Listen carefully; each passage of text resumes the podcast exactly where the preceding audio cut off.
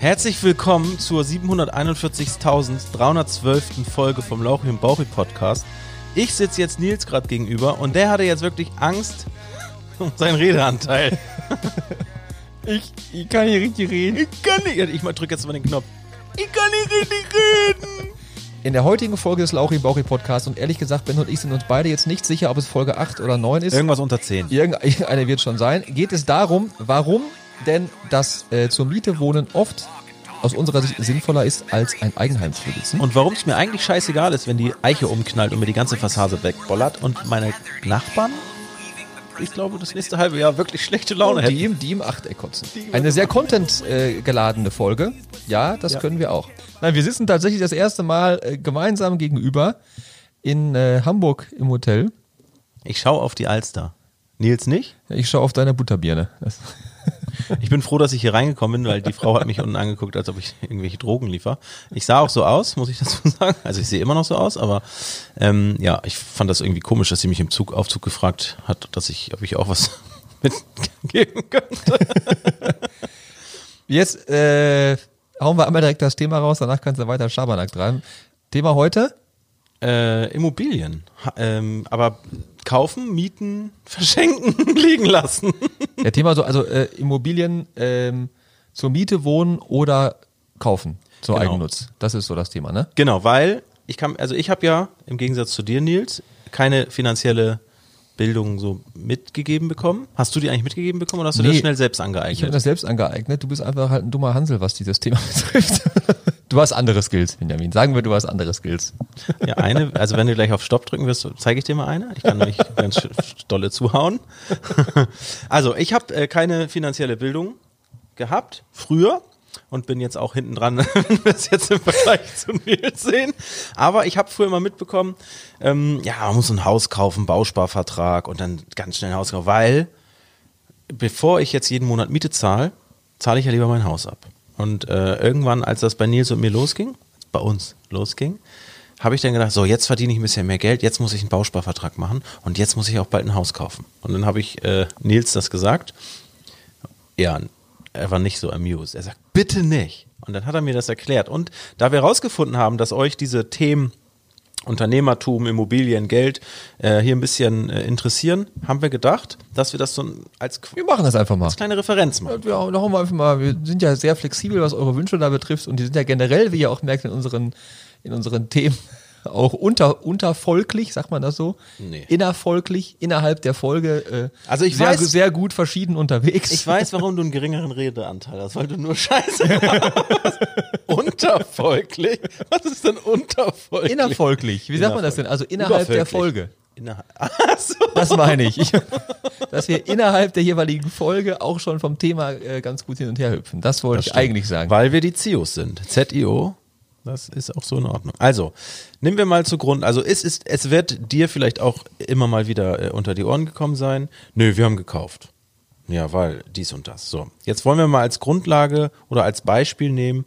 Nehmen wir jetzt mal ein fiktives Haus, in dem ich gerade wohne. Äh, sorry, lass mich noch einmal ganz kurz eben, eben da reinhaken. Also, ähm, das ist jetzt halt auch nur meine persönliche Meinung, die natürlich nicht auf jede Lebenssituation zutrifft. Das möchte ich an der Stelle nochmal ganz, ganz, ähm, äh, ganz betont sagen. Ja. Uns geht es eher darum, dass man solche, solche, ja, ähm, solche Floskeln wie äh, jeder Mensch zahlt im Laufe seines Lebens eine Immobilie ab, entweder die eigene oder die seines Vermieters, ähm, oder die äh, das eigene Haus ist die beste Investition seines Lebens, das eigene Haus ist die beste Altersvorsorge und sowas, dass wir damit einfach so ein bisschen ähm, aufräumen wollen, das ein bisschen relativieren wollen, weil sowas kann man halt auch bis zu einem gewissen Maße ganz gut mathematisch darlegen und darum, ähm, darum geht es uns das. Geht es uns so. Es gibt immer Ausnahmen. Also wenn du jetzt ein Grundstück erbst und eine Menge Geld liegen hast, dann macht das vielleicht Sinn, dass du was da drauf baust. Ja, oder, oder was, also wenn es zum Beispiel sehr, sehr großen Sinn macht, ist, wenn du dir jetzt darüber im Klaren bist, dass, das ist übrigens total komisch, dass ich die ganze Zeit hier sehe, wenn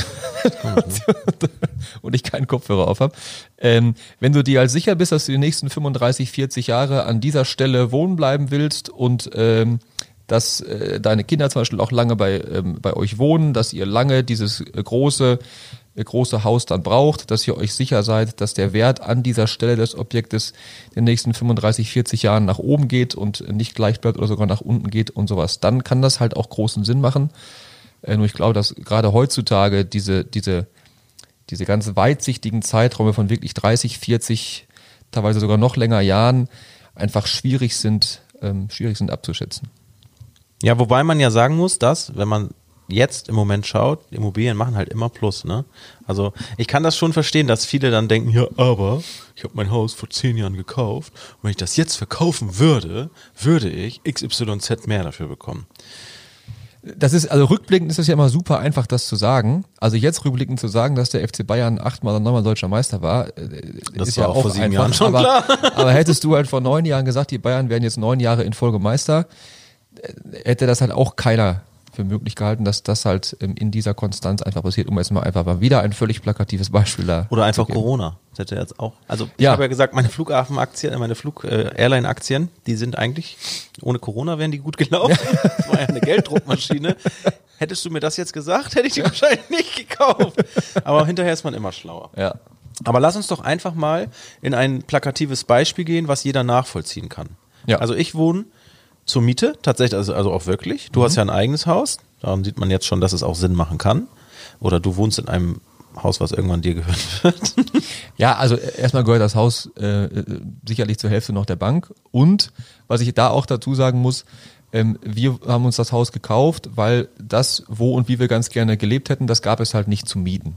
Das, äh, das war da vor allen Dingen jetzt halt die, die Entscheidung, dass wir das Und es halt war ein Schnapper, haben. ja.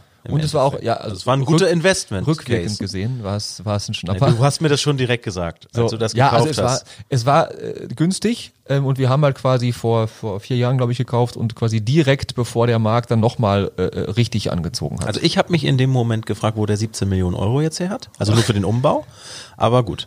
Nein, also ich wohne in einer, in einer, ich wohne in Norderstedt bei Hamburg, äh, in, in einem schönen Stadtteil von Norderstedt und äh, meine Miete, ich sage euch jetzt nicht meine Miete, ist ein fiktives Beispiel, ist äh, 1500 Euro kalt.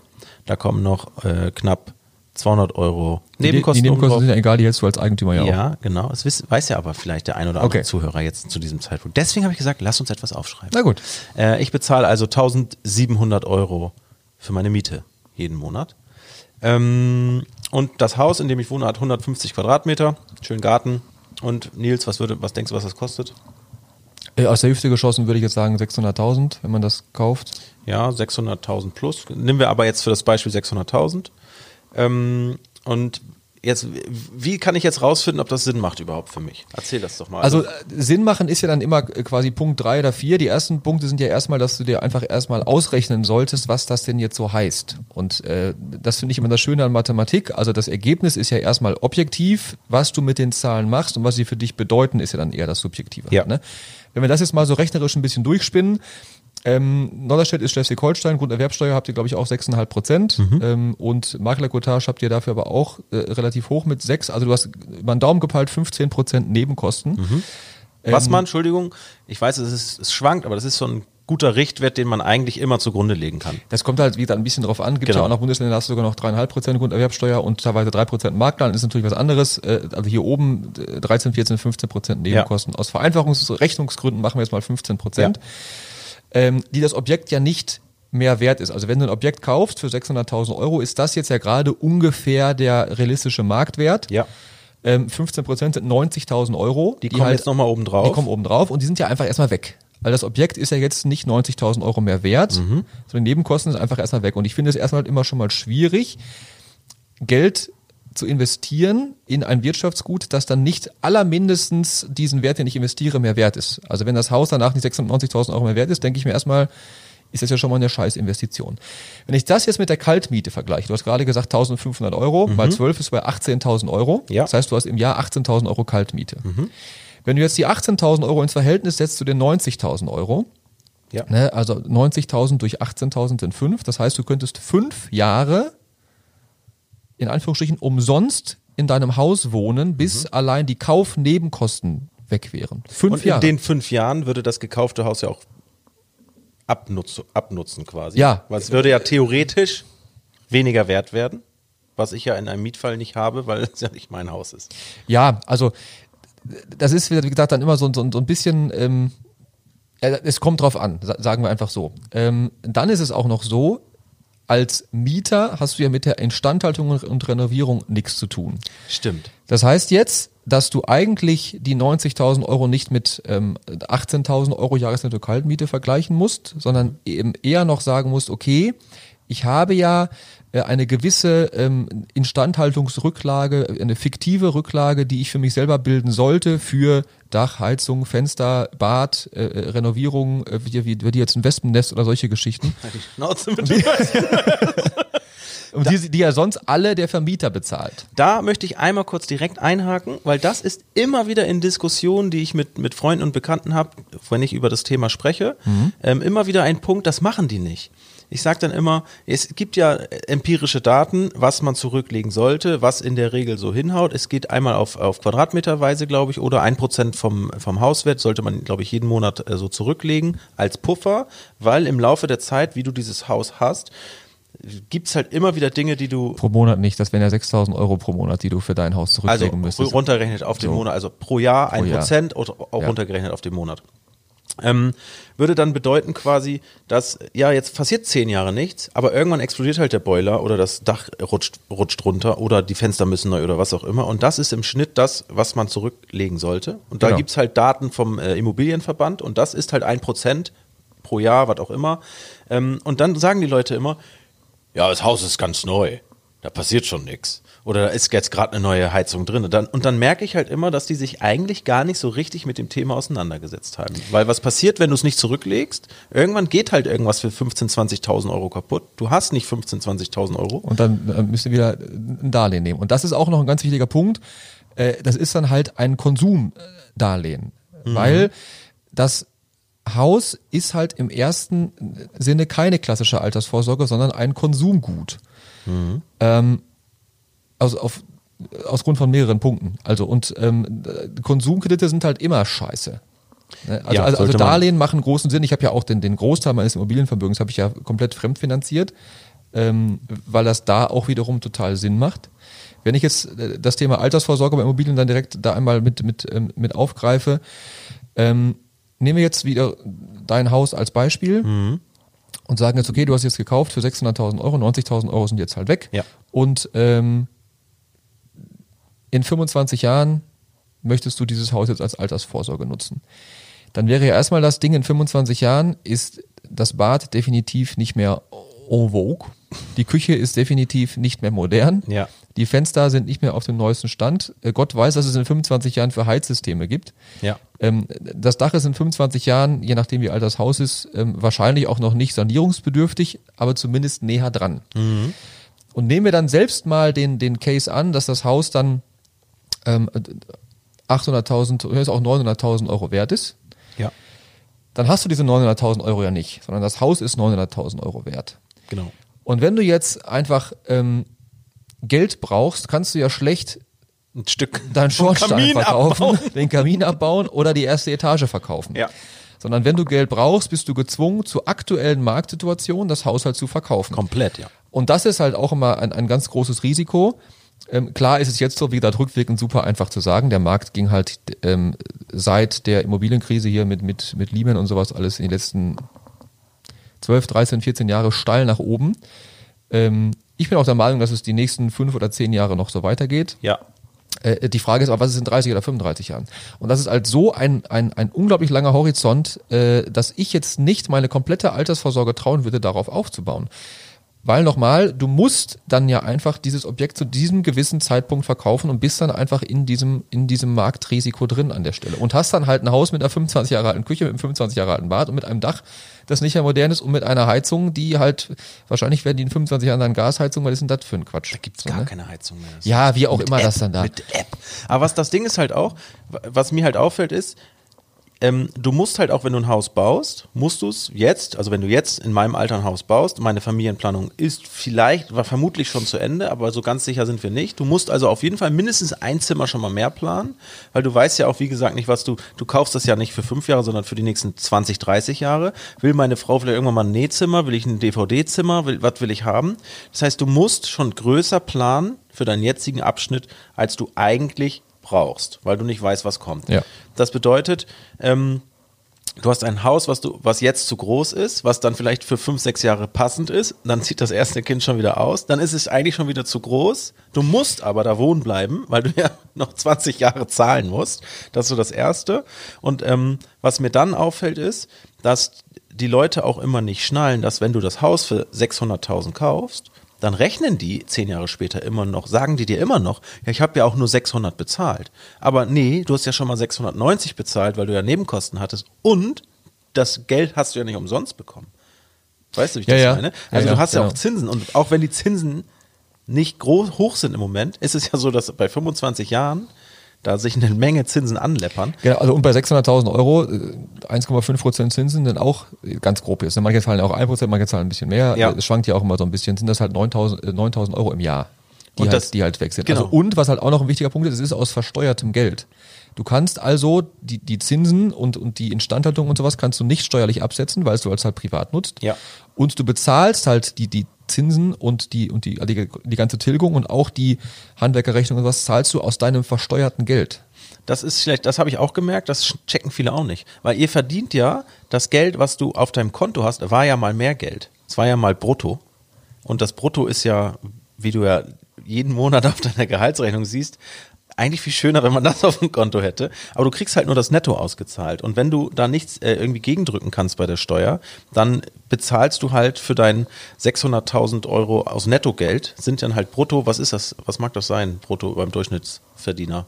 Ich habe gerade im Kopf was anderes gerechnet, deswegen habe ich dem letzten Satz nicht zugehört. 600.000 Euro, Ja. Mhm. wenn du das bezahlst an den Käufer, ist das ja dein Nettogeld. Das ist ja schon versteuertes Geld, was Achso, Konto wenn liegen du ein Angestellter bist, ja auch schon mit Sozialversicherung abgezogen und Genau, so, dann was ist das halt, brutto ungefähr? ja, äh, 1,1, 1,2, das ist was das, ist halt Doppelte halt, heftig. einfach. das ist Halt, halt ne? heftig und dann, das ist halt super krass so. Aber lass uns bitte einmal ganz kurz die, die einzelnen Punkte noch abgehen, weil du gerade auch über die Flexibilität gesprochen hast. Und Ja. das ist, wie ich finde, halt ein, ein, ähm, ein unglaublich wichtiger Punkt, was ich anfangs auch damit, damit sagen wollte. Wenn du weißt, dass du die nächsten 35 Jahre diese Größe in der Lage so da wohnen bleiben willst, dann ist das alles, dann ist es eine gute Geschichte, wahrscheinlich, das zu tun.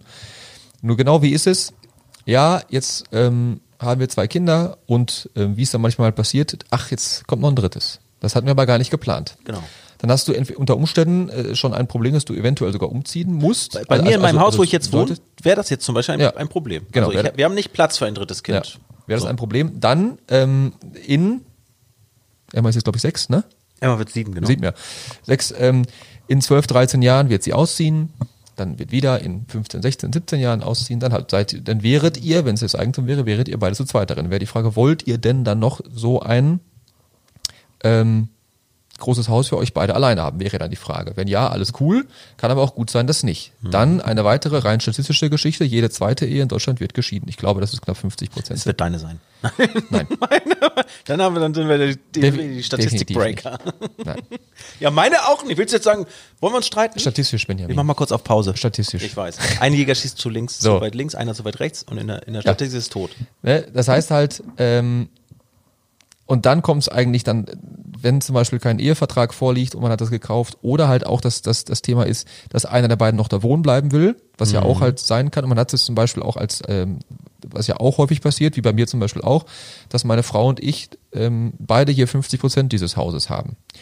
Das heißt halt völlig egal, was mit dem Haus passiert, es, es geht halt beide was an. Und ähm, wenn sie jetzt sagen würde, ich möchte darin wohnen bleiben, ähm, müsste das ja irgendwie, also entweder ich sage, alles klar, ich, äh, ich schenke dir das, ich gebe dir das, oder man müsste sich halt darüber auseinandersetzen, einfach halt finanziell. Und dann wäre auch wieder das Ding, wie bewertet man das und, und so weiter. Wenn, ähm, so wie bei euch jetzt, wenn ihr zur Miete wohnt, dann ist das einfach völlig Hupe. Dann kündigt man halt, oder einer zieht aus, einer bleibt da wohnen, oder ist Ist auch kein auch Streitgegenstand. immer. Ja, genau. Ist, ist überhaupt, überhaupt kein Streitgegenstand. Man ist einfach unfassbar flexibel.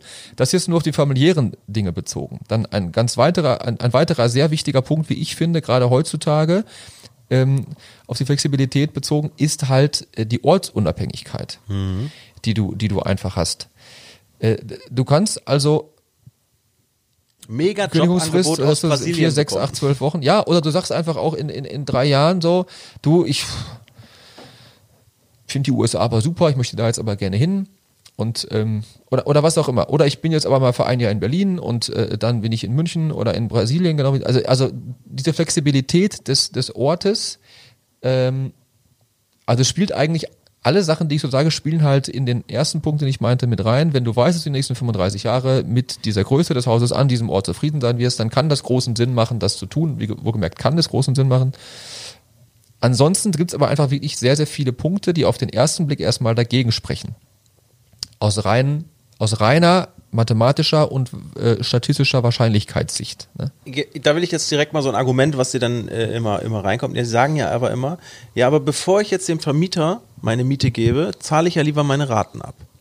Das ist ja so ein Ding, Ben, was zahlst du an Miete? Also ich spreche das ja nicht mit jedem durch so, aber ich würde dann ja in dem Beispiel sagen, ja, 1,5 kalt so. Ja, 1,5 weißt du, was du da für ein Haus dir finanzieren kannst? Das ist ja das Argument, was dir entgegengebracht wird. Warum ist das, warum ist genau. das falsch oder wie muss man das eigentlich sehen? Ja, also äh, ganz falsch ist es ja gar nicht. Mhm. Ähm, deswegen relativiere ich das ja auch so, so ein bisschen. Es gibt hier kein komplett richtig oder falsch. Nein, nein, klar. Ich, wir möchten ja einfach nur so ein bisschen auch so eine andere Sichtweise es mal. Es ist ja mal unsere Sichtweise oder genau. deine und die ich, ich für sinnvoll äh, halte und deswegen halt adaptiert habe für mich. Ja, also da kann ich halt direkt nochmal dieses Nebenkostending mit, mit einbringen. Ne? Das ist, also das 90 Mille in der deinem konkreten Beispiel, die wären halt einfach weg. Mhm. Und die hast du halt nicht deinem äh, Vermieter, ist ja auch oft so negativ der böse kapitalistische Vermieter in den Rachen geworfen, sondern die hast du halt dann äh, dem Notar, dem Makler und dem Finanzamt gegeben. Und ich kann dir sagen, da ist es nicht besser aufgehoben als bei deinem Vermieter, das Geld an der Stelle. Also nochmal, du könntest, das finde ich halt so eine krasse Relation, du könntest in deinem ganz konkreten Beispiel, könntest du fünf Jahre umsonst in Anführungsstrichen da wohnen, bis die Nebenkosten des Kaufes aufgehoben wären. Und was man auch noch dazu sagen muss, wenn du jetzt, wie es bei euch dann auch war, zum Mieter da wohnst, sagst du dem Vermieter, ja, finde ich ganz cool, die Böden gefallen mir aber gar nicht. Es ist frisch gestrichen, wenn du da reinkommst. Das Bad wird gerade bei, bei so einem hochpreisigen Ding jetzt bei dir, wirst mhm. du halt ähm, jetzt vielleicht nicht das neueste Bad haben, aber zumindest eins, das modern oder schick ist. Du wirst, wenn du eine Küche mit gemietet hast, was ja, ich glaube, bei dir auch der Fall war, mhm. dann wird die halt cool sein. Wenn in der Küche irgendwas kaputt gehen sollte, ist es nicht dein Problem. Dann muss sich halt der Vermieter darum kümmern. Da als Beispiel kurz, ich, hab, ich wohne ja in einer Doppelhaushälfte, meine Nachbarn sind die Eigent sie ihre eigenen Eigentümer, ich mhm. habe einen eigenen Eigentümer.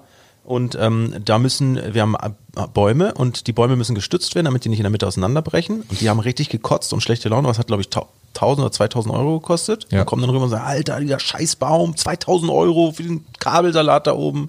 Und ich habe meinen Vermieter angerufen und gesagt, ja, das, äh, ich leite die Rechnung an Sie weiter, bitte überweisen Sie die dann an, ja. an, mich zurück. Also für mich war das gar kein Problem und die haben einfach 2000 Euro ablatzen müssen und das Haus war ja deswegen nicht 2000 Euro mehr wert. Genau. Einfach das ist, nur ja. ein Schaden behoben oder ne, es war ja nur Wartung sozusagen.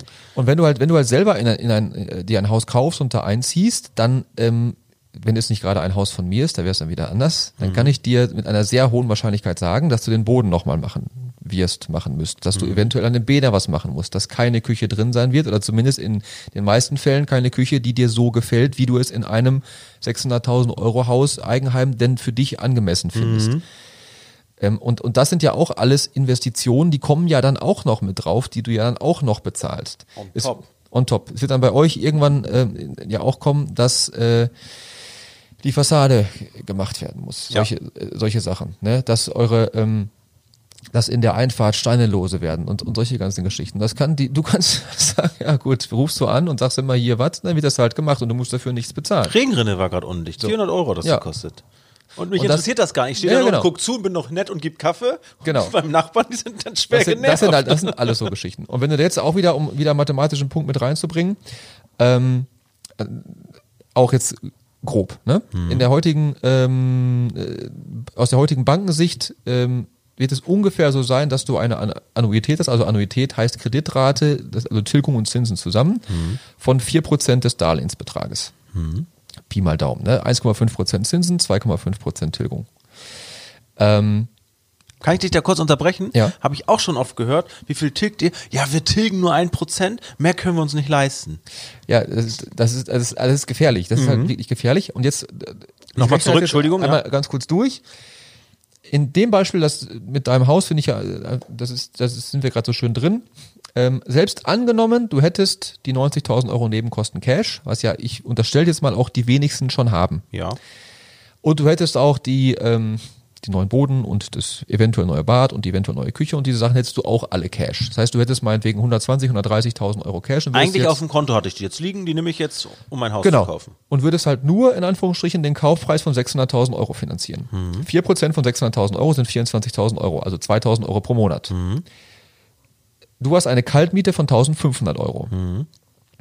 Und die Annuität, also die 2.000 Euro, die ja schon mal 500 Euro höher sind, unterstellt, du hast 130.000 Euro Cash rumliegen gehabt, was ich auch, Auch noch- einfach nur was, rumliegen, ja, ne? was auch äußerst selten und ultra unwahrscheinlich ist, muss man einfach mal dazu sagen, Ja. wäre die Rate schon 500 Euro teurer als deine Kaltmiete. Mhm. Dann nochmal der wichtige Punkt. Ähm, die Kaltmiete ist quasi mehr wert als die Annuität, weil in der Kaltmiete die ganze Instandsetzung und Renovierung und so, wie jetzt Dachrinne, wie der Baum im Garten, wie jetzt Fassade, das ist da alles schon mit drin. Genau, weil mir ja, weil mir ja Lachs ist, wie, wie der Vermieter die da Ringrinne heil macht. Genau. Der muss die 400 genau, Euro das bezahlen und Wespennest. peng. Also so, die, die Sachen, die sind dann alle schon mit drin. Genau. In den 2000 Euro Rate ist das noch nicht mit drin. Das musst du also auch noch alles extra Kommt bezahlen. on top noch also. So, genau. Klar ist es so, dass du ähm, bei ähm, zweieinhalb Prozent Tilgung sind das äh, 15.000, also von diesen 24.000 Euro sind das, wenn mein Kopf mich jetzt nicht täuscht, äh, 15.000 Euro im Jahr, die du halt tilgst. Also von diesen, diesen 2.000 Euro Rate sind es äh, 1.250 Euro, die du halt tilgst. Das ist was wirklich, was halt eins zu eins also in deine Tasche ist ja auch falsch, sondern die, die Schuld gegenüber der Bank reduziert. Und das ist sicherlich, ähm, also sicherlich ist falsch, das ist ja definitiv ein, eine Art Vermögensaufbau in dem Sinne, dass du halt deine Schulden gegenüber der Bank tilgst. Wobei, definitiv richtig, wenn wir von diesem Beispiel ausgehen, von diesem äh, unwahrscheinlichen Beispiel, dass jemand 120.000 Euro bei der Sparkasse liegen hat, unterm Kopfkissen, wo auch immer, ähm, gehst du ja jetzt, ist das Geld ja jetzt beim Kauf weg. Das heißt, mein Kontostand ist wieder auf Null. Ja. Wenn ich, Ben, jetzt miete, ich habe jetzt ja auch die 120.000, weil wir müssen ja gegenüberstellen, ich Ja. lege die jetzt einfach konservativ in Aktien an, weiß ich, in einem MSCI World äh, ähm, und habe dann ja, wenn wir jetzt, also das, das Ding performt seit, ich glaube seit 20 Jahren mit 7% oder so im Schnitt. Nimm mal ruhig nur vier. Genau, das Also, wollte ich ne? gerade sagen. Es performt definitiv mit über vier, aber wir nehmen jetzt vier. Dann habe ich ja schon wieder einen- noch einen krasseren Vorteil, weil kein Mensch lässt ja 120.000 Euro einfach irgendwo liegen. Also kannst du machen, macht aber mit der Inflation und der ganzen Sinne überhaupt gar keinen Ja. Sinn. Das heißt, wir nehmen, wir nehmen diese 4% zugrunde, dann kannst du einmal ausrechnen, was man da 4.800 Euro. Als Vorteil gegenüber. Also das heißt, ich habe ich hab die ganze, ich habe 500 Euro weniger Rate. Ja, also die, äh, genau, also die 500 Euro würdest du auch noch mit da reinpacken. Ne? Also nochmal 6.000 Euro mehr im Jahr.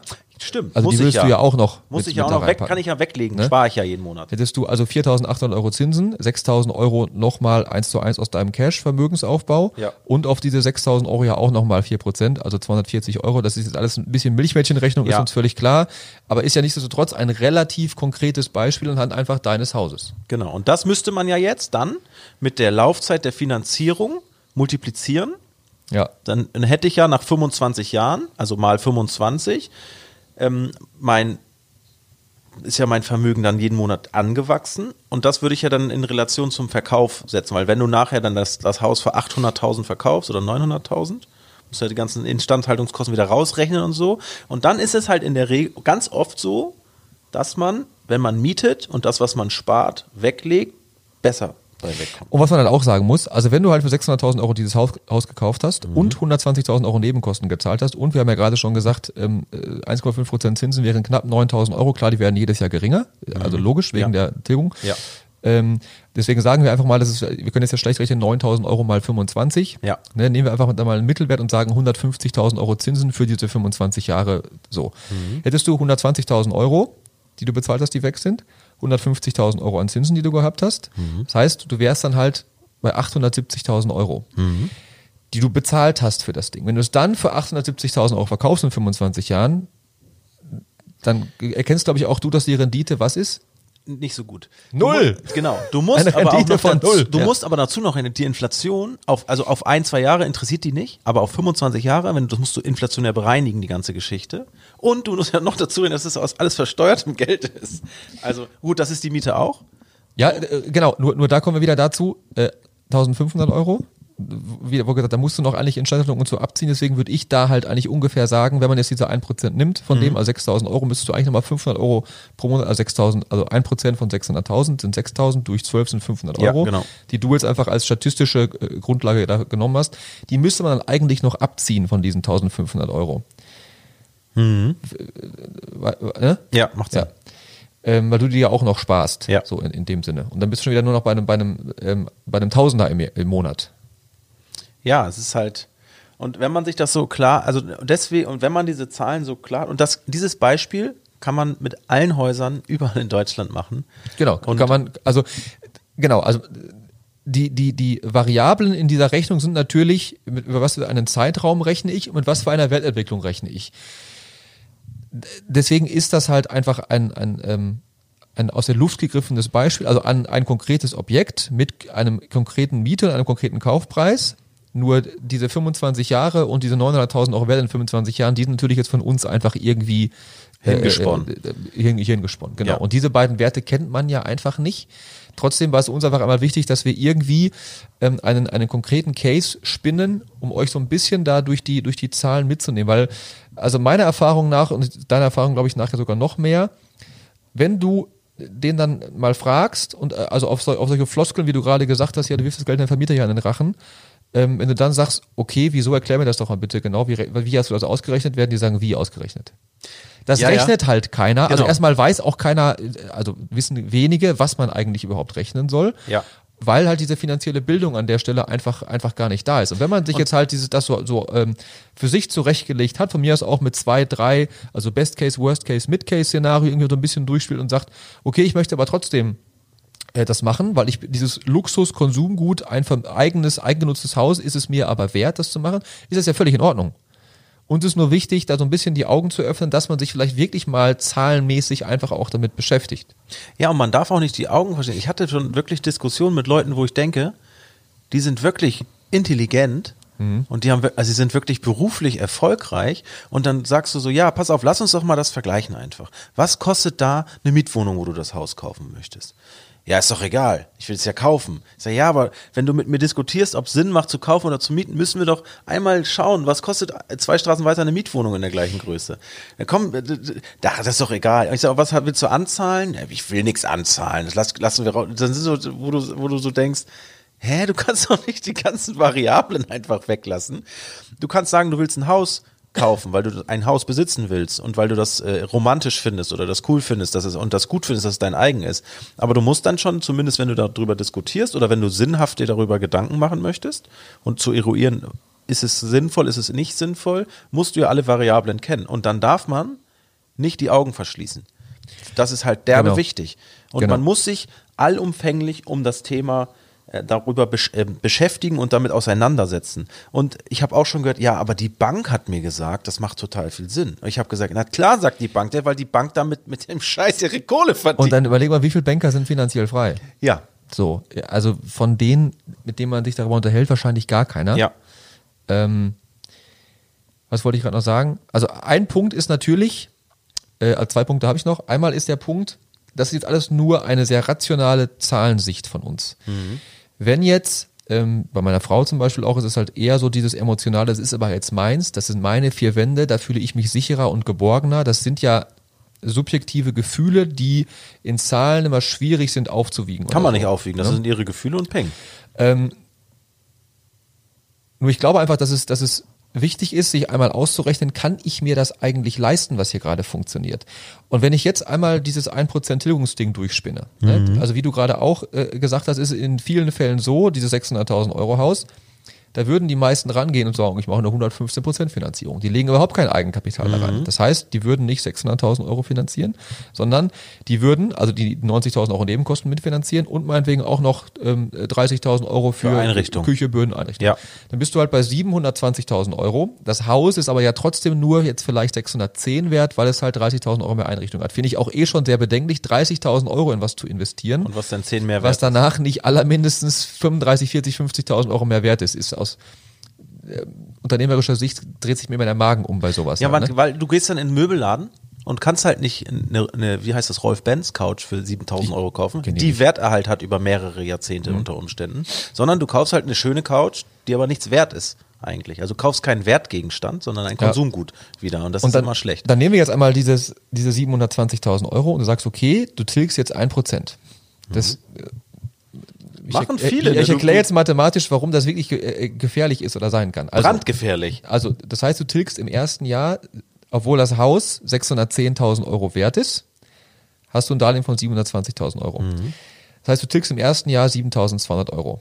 Aufgrund, weil die Annuität, also die Rate bleibt ja immer gleich und aufgrund der, der Tilgung verringert sich ja der Darlehensbetrag, deswegen bleibt die Rate gleich, aber die Zinsen werden halt immer weniger und die Tilgungsanteil immer höher. Das heißt, im zweiten Jahr wirst du dann wahrscheinlich tilgen nicht 7.200, sondern äh, 7.350 und dann 7.510 Und dann geht's irgendwann immer schneller. Also, und so weiter. Genau. Und nehmen wir jetzt mal einen, einen, ähm, einen Zeitraum von fünf Jahren, was ja auch einfach äh, hin und wieder passiert. Mhm. Man äh, äh, wohnt zusammen, äh, es ist ein Kind da und man auf einmal lässt man sich dann scheiden.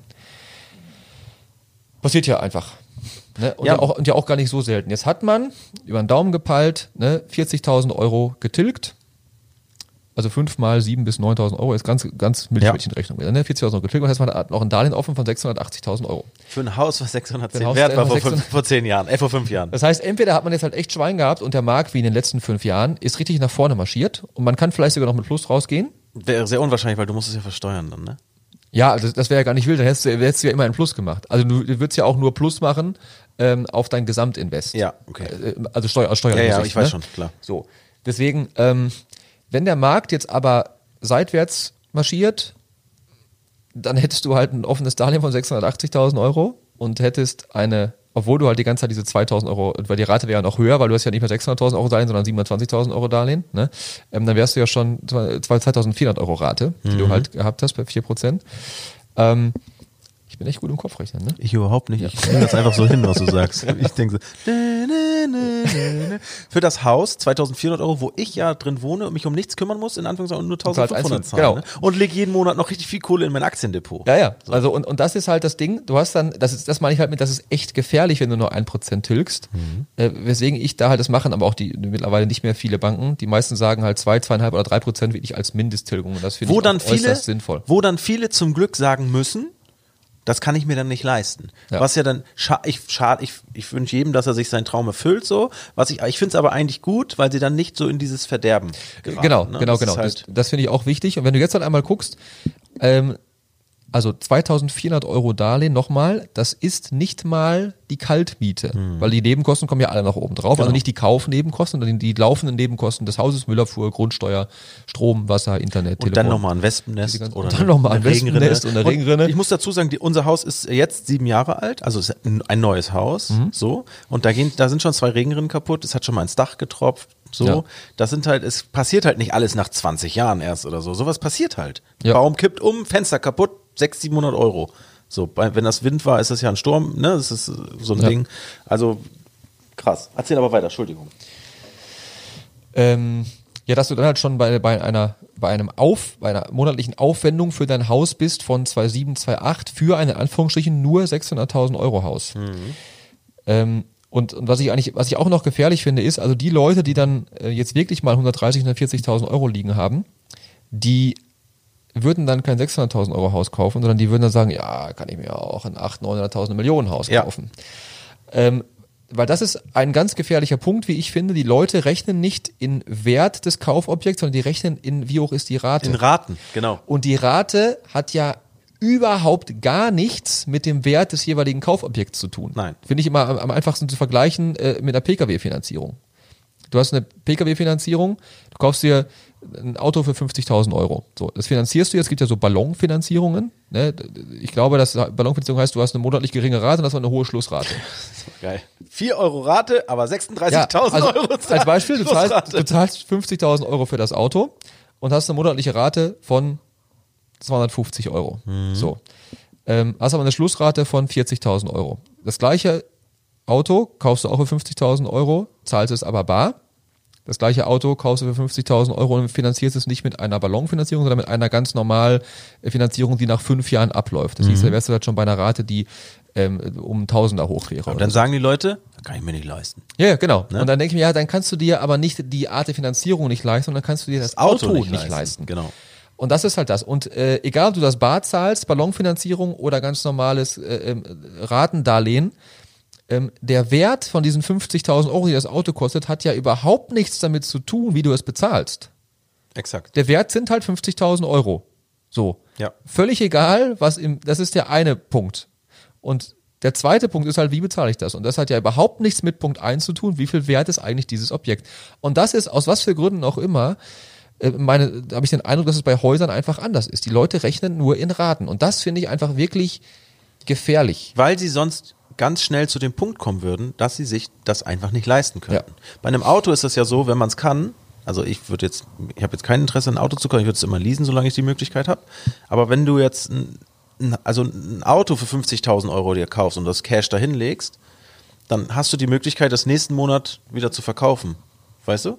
Wenn du, wenn du eine Ballonfinanzierung machst, wo du halt irgendwie 39 Euro Rate hast oder 250 Euro Rate für ein richtig schönes, geiles Auto und am Ende dann aber noch irgendwie 32.000 Euro Schlussrate hast, aber in fünf Jahren ist das Auto ja gar nicht keine 32.000 Euro mehr wert. Ja. Und dann, dann, und dann hast du halt irgendwann, kehrt sich das um. Du bist ja drei Jahre ein krasses Auto gefahren und irgendwann merkst du, das ist halt eine Schieße geworden.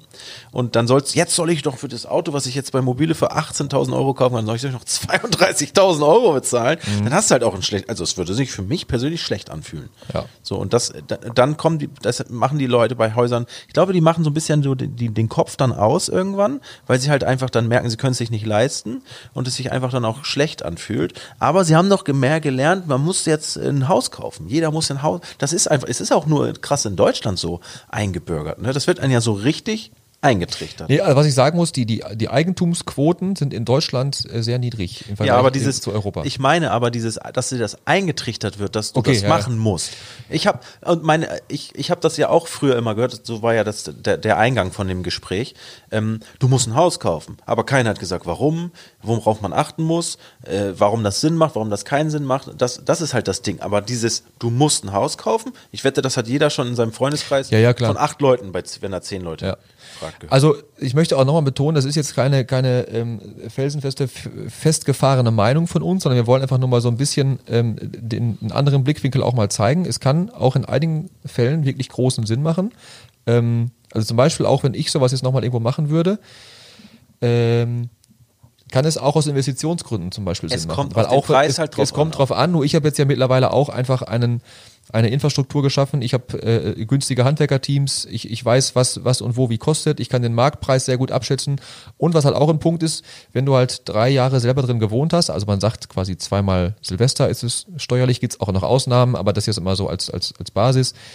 Ähm, wenn du also von Dezember 2020 bis äh, Januar 2022, dann hast du ja, bist du quasi in drei Kalenderjahren drin gewesen. Das sind zwar nur 14 Monate, aber das reicht.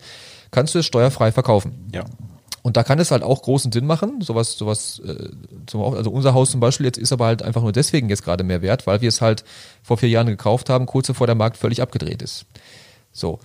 Ähm, Und du hattest einen guten Einkaufspreis schon. ja, genau. Schon. Genau. Zu, zur damaligen Zeit Ja, auch schon. Ne? schon, genau.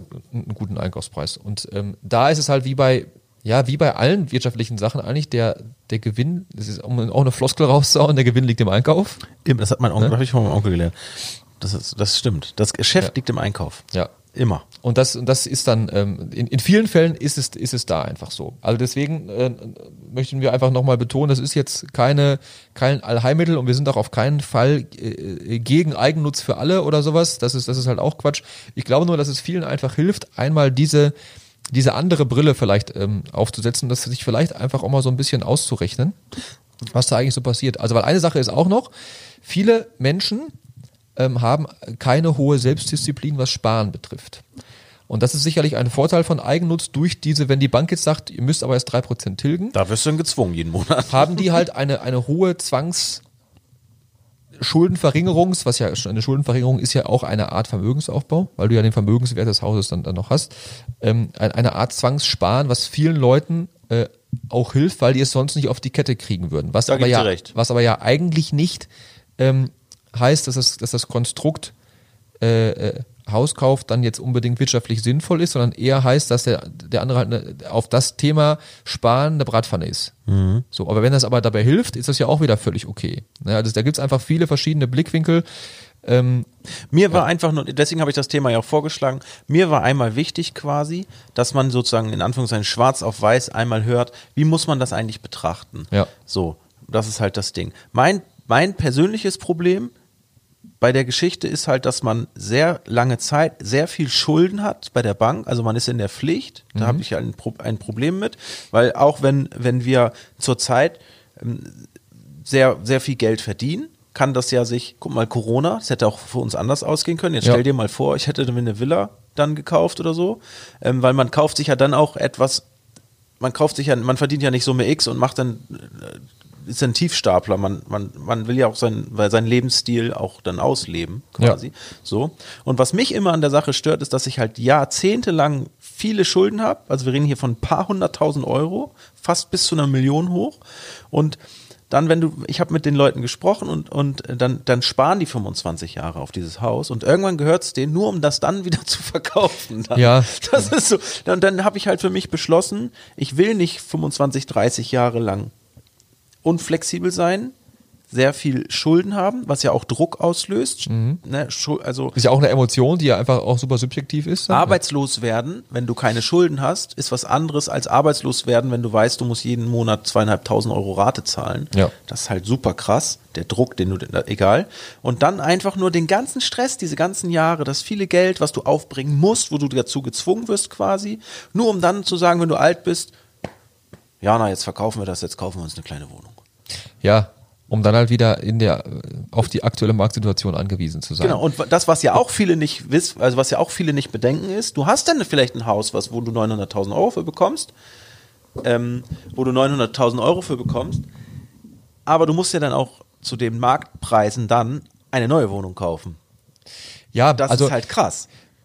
also einmal das und du hast natürlich das Mikrolagenrisiko einfach, weil es geht ja dann nicht um ein Haus in Norderstedt, sondern es geht ja um dein Haus in der Straße an dieser Stelle, das Mhm. du dann zum jeweiligen Marktpreis verkaufen musst. Und äh, wer weiß, jetzt gerade hast du ja bei dir da hinten zum Beispiel eine, eine, eine riesen Pferdewiese. Ja. Also i- es ist ja einfach sehr, sehr gut möglich, dass in, in drei, vier Jahren wahrscheinlich nicht, aber dass in 20 oder 25 Jahren diese riesen Pferdewiese, dass da einfach fünf Hochhäuser hingekloppt werden oder, oder was auch immer. Das kann ja sehr gut möglich sein, was ja automatisch auch mal erstmal wieder dein, den Wert äh, verringern würde. Genau. In meinem Fall würde ich dann da wegziehen sofort. Ja. Wenn es mir aber jetzt für die nächsten 20 Jahre noch gehört, dann musst du es halt ja, ertragen das- auch, ne? ja. Und der Wert, das da hast du recht, das stimmt. Ähm, ja, also super spannendes Thema, wie ich finde. Ähm, ich glaube, das wird jetzt den Rahmen sprengen, wenn wir nochmal erklären, warum es aber Sinn machen kann, Eigentum zu besitzen und das zu vermieten zum Beispiel.